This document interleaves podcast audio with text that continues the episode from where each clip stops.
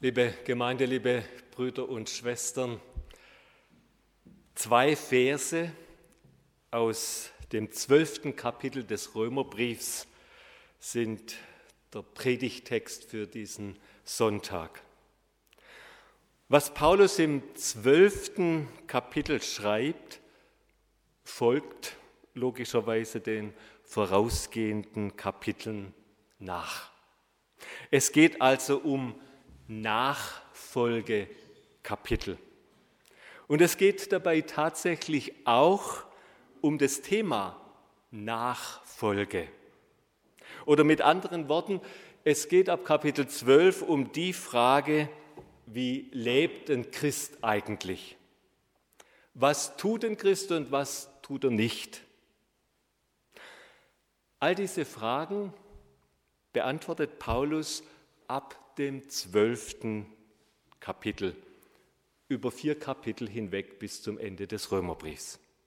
Das sind also die Nachfolgekapitel, und zwar in diesem doppelten Sinn. In den vorausgehenden Kapiteln erklärt Paulus in aller Ausführlichkeit das, was wir Evangelium nennen. Gute Nachricht, frohe Botschaft. Oder anders gesagt, in diesen vorausgehenden Kapiteln schreibt Paulus von dem Ereignis, von dem Geschehen, von dem Sachverhalt, der das auslöst, was dann folgt, nämlich Nachfolge.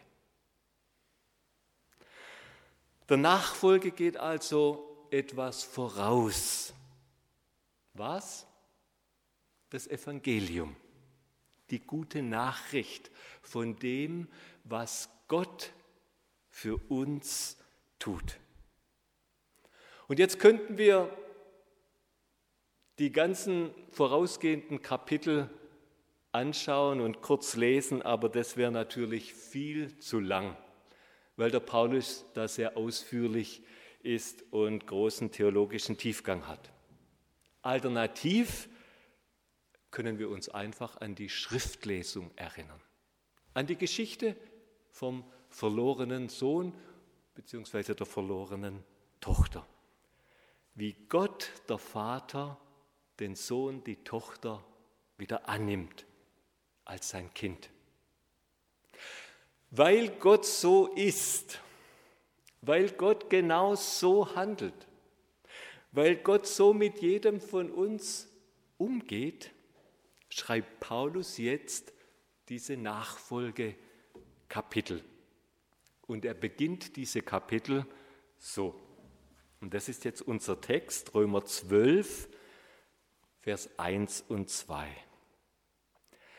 Weil ihr Gottes reiche Barmherzigkeit erfahren habt, fordere ich euch auf, liebe Brüder und Schwestern, euch mit eurem ganzen Leben Gott zur Verfügung zu stellen. Seid ein lebendiges Opfer, das Gott dargebracht wird und ihm gefällt. Ihm auf diese Weise zu dienen, ist der wahre Gottesdienst und die angemessene Antwort auf seine Liebe. Passt euch nicht den Maßstäben dieser Welt an, sondern lasst euch von Gott verändern, damit euer ganzes Denken neu ausgerichtet wird. Nur dann könnt ihr beurteilen, was Gottes Wille ist, was gut und vollkommen ist und was ihm gefällt. Soweit diese zwei Verse von Paulus. Wenn wir jetzt diese beiden Verse verstehen, und zwar für uns ganz persönlich verstehen wollen und fragen, was bedeutet es denn jetzt für mich und mein Leben, dann müssen wir dabei die Geschichte vom Vater der die verlorene Tochter bzw. den verlorenen Sohn als seinen Sohn, als seine Tochter wieder angenommen hat, als die eigene Geschichte im Hinterkopf haben. Nur dann kommt es richtig raus. Nur dann verstehen wir diese Verse richtig und können sie richtig einordnen. Ich bin diese Tochter, ich bin dieser, Vater, dieser Sohn, der vom Vater angenommen ist. Weil Gott nämlich so mit mir umgegangen ist, hat das jetzt natürlich Folgen, Auswirkungen. Das ist doch irgendwie logisch. Das ist irgendwie selbstverständlich. Es ist doch schwer vorstellbar, dass dieser verlorene Sohn aus der Geschichte von Lukas 15 am Tag nach dieser Willkommensparty, nach diesem tollen Essen und den neuen Kleidern und so weiter, morgens aufsteht und dann zu sich selber sagt, der Alte ist ja irgendwie verpeilt, dass der mich wieder angenommen hat. Also ich nehme das einfach mal an, das soll auch so bleiben, aber jetzt schaue ich erst mal, was meine alten Kumpels so treiben. Das ist unvorstellbar. Das wird er nicht machen. Das wird er garantiert nicht tun. Weil Gott mir sozusagen das Leben neu geschenkt hat, weil er mir das Leben überhaupt geschenkt hat, werde ich jetzt natürlich anders leben wollen. Was wird sich ändern? Was wird die logische, die selbstverständliche Folge und Konsequenz sein? Nachfolge. Und zwar in diesem doppelten Sinn, wie eingangs erklärt. Unsere beiden Verse von Paulus geschrieben sind jetzt sozusagen die Überschrift, die Einführung in das Thema Nachfolge. Und ich habe in diesen beiden Versen zwei wesentliche Punkte entdeckt. Der erste Punkt Hingabe und der zweite Punkt Veränderung.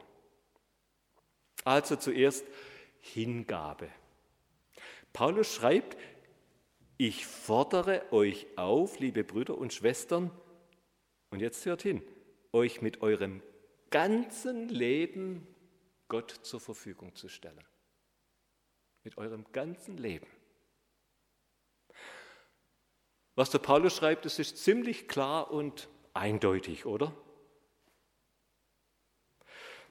Also nicht nur 50 Prozent von meinem Leben, auch nicht 90 Prozent, auch nicht 99 Prozent, sondern das ganze Leben Gott zur Verfügung zu stellen.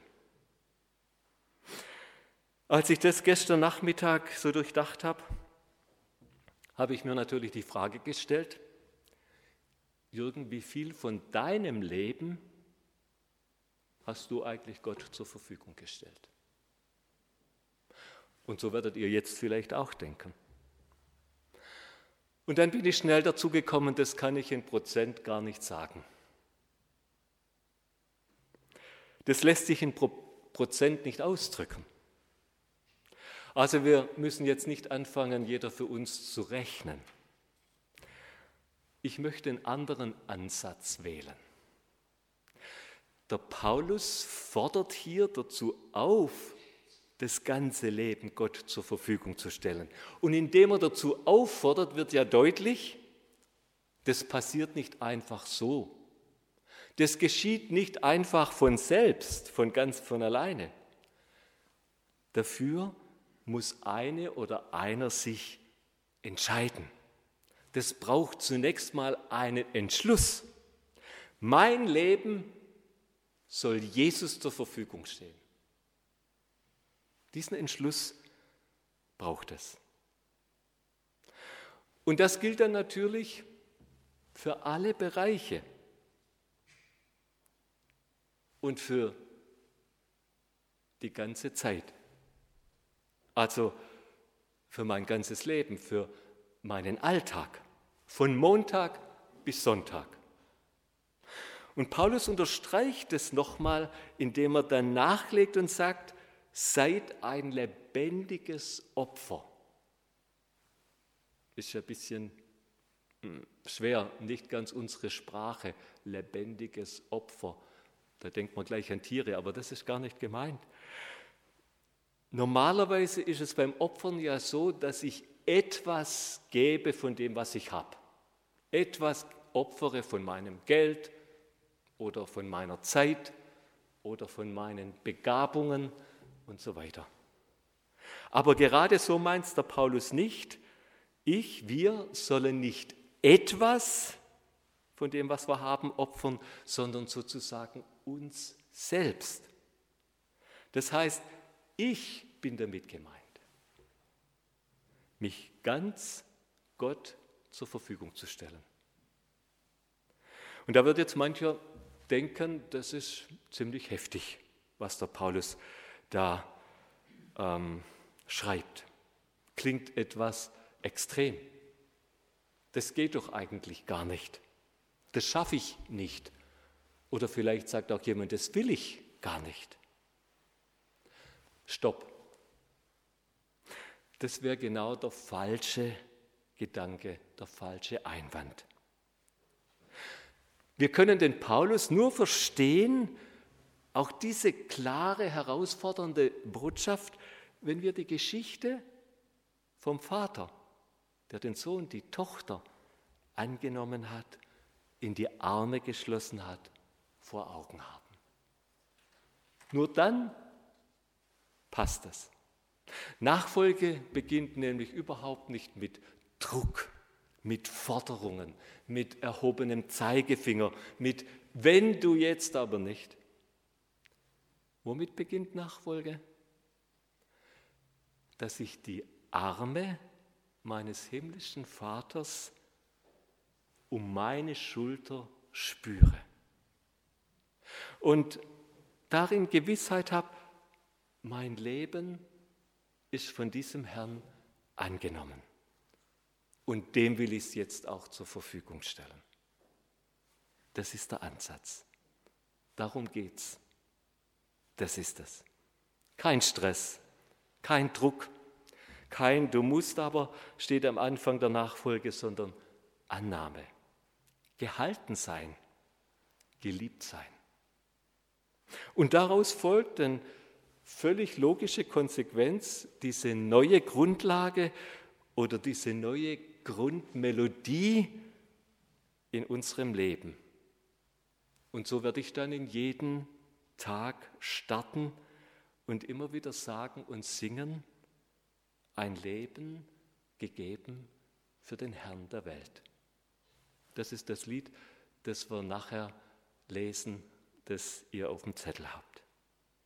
Und dann folgt ein Tag, ein Alltag mit unendlich vielen Situationen. Wir kennen das alles, Fragen, Entscheidungen, in denen ich genau das tun kann, nämlich mein Leben für diesen Herrn zu geben, es ihm zur Verfügung zu stellen. Und ich gebe zu, und wir alle erleben das ja, das ist mitunter ziemlich herausfordernd und gelingt uns oft nicht. Aber genau darum geht es in der Nachfolge. Und es ist gut, das deshalb immer wieder zu hören und solche Texte zu lesen, gerade auch am Beginn eines neuen Jahres und sich darauf zu besinnen und das dann entsprechend anzupacken, heute und morgen in der Woche, die vor uns liegt. Paulus sagt nun zusammenfassend, ihm, unserem Herrn Jesus, auf diese Weise zu dienen, also ihm unser Leben zu geben, das ist der wahre Gottesdienst und die angemessene Antwort auf seine Liebe. Das ganze Leben Jesus zur Verfügung zu stellen, ist der wahre Gottesdienst. Für Paulus findet der wahre Gottesdienst nicht am Sonntagmorgen um neun in der Kirche in Gechingen statt, sondern am Montag, Dienstag und Mittwoch in der ganzen Woche. Und nicht nur eine Stunde lang, sondern den ganzen lieben langen Tag. Und der Gottesdienst findet gerade nicht in der Kirche statt, sondern in der Schule, in der Küche, in der Werkstatt, im Garten, im Büro. Unsere Konformanten, die haben so ein kleines Heftchen ähm, bekommen. Und in dieses Heftchen tragen sie immer ein, was im Gottesdienst, wie der Gottesdienst so abläuft, welche Lieder gesungen werden, welche Schriftlesung, was der Predigtext ist und was Sie aus diesem Gottesdienst mitnehmen. Und ich habe mir gedacht, vielleicht bräuchten wir auch so ein kleines Heftchen für unsere Alltagsgottesdienste, für den Gottesdienst in der viel zu langen Schlange bei Metzger, für den Gottesdienst bei dem Telefonat mit der Tochter, das wieder total daneben ging, oder für den Gottesdienst vor und mit meinem Fernsehapparat und dann einfach aufschreiben, wie dieser Gottesdienst so war und ob das gepasst hat. Und dann fragen, war das der wahre Gottesdienst? War das, was ich jetzt da getan habe, die angemessene Antwort auf die Liebe meines Vaters? Der Paulus wusste, dass das nicht einfach ist und es nicht nur diesen festen Entschluss von uns braucht, zu dem er uns hier in diesem Vers auffordert. Paulus wusste, es braucht, damit das gelingt, vor allem tiefgehende Veränderung. Und deshalb noch mein zweiter Punkt, Veränderung. Also ich will euch ganz ehrlich sagen, meine Lebenserfahrung, ich werde demnächst 60, meine Erfahrung als Verheirateter, meine Erfahrung als jemand, der Personalverantwortung hatte, meine Erfahrung mit mir selber zeigt, mir, der Mensch verändert sich nicht. Und wenn er sich verändert, dann ist das, was rauskommt, sehr fragil. Und ich vermute, der Paulus teilte diese Meinung oder diese Erfahrung auch. Und deshalb schreibt er hier als Überschrift zum Thema Nachfolge im Zusammenhang von Veränderung die wichtigen Worte, lasst euch von Gott verändern. Damit es gelingt mit der Hingabe, damit es gelingt mit einem Leben gelebt für Gott, damit es gelingt mit dem Gottesdienst in der Schule und bei der Arbeit und bei Freunden in unserem Alltag, braucht es Gottes Hilfe, Gottes Veränderung. Und auch hier an dieser Stelle fordert nun der Paulus seine Leser, also damit auch uns, auf, lasst euch von Gott verändern. Auch hier braucht es meine Entscheidung, meinen Entschluss. Ich will das. Das soll in meinem Leben geschehen, dass Gott Hand anlegt und verändert. Hier sind jetzt vor allem die angesprochen, die diese Entscheidung, sich verändern lassen zu wollen, gar nicht mehr auf ihrem Schirm, in ihrem Horizont haben. Und die einfach sagen, Mensch, so bin ich halt und so müsst ihr mich halt nehmen. Ich kann nicht aus meiner Haut und ich will auch nicht raus. Diesen Satz, ich bin halt so, den müssen wir aus unserem Nach Folgevokabular ausstreichen und ihn ersetzen mit dem Satz von Paulus, lasst euch verändern, ich lasse mich verändern von Gott. Und jetzt müssten wir eigentlich an dieser Stelle zusammensitzen.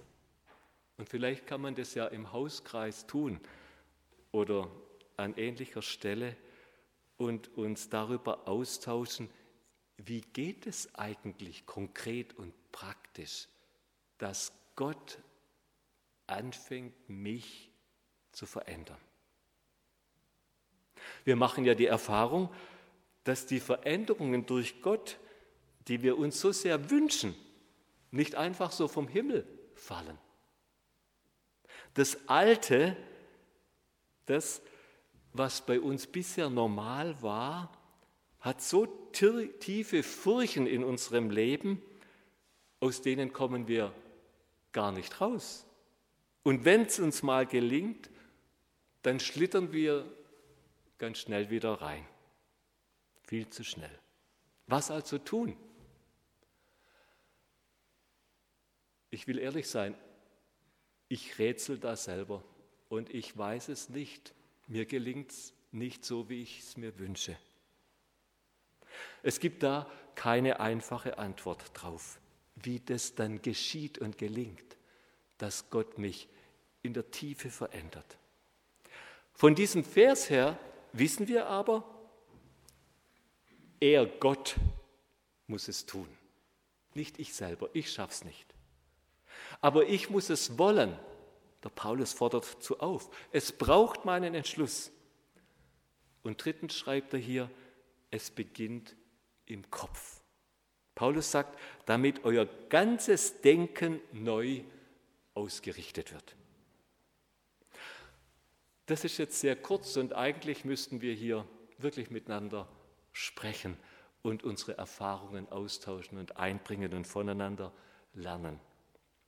Aber der Kürze wegen, wo immer wir ganz persönlich gerade stehen in diesem Prozess der Veränderungen, wird es gut sein, diese drei Punkte, er muss es tun, ich muss es wollen und es beginnt im Kopf zu beachten und danach zu handeln.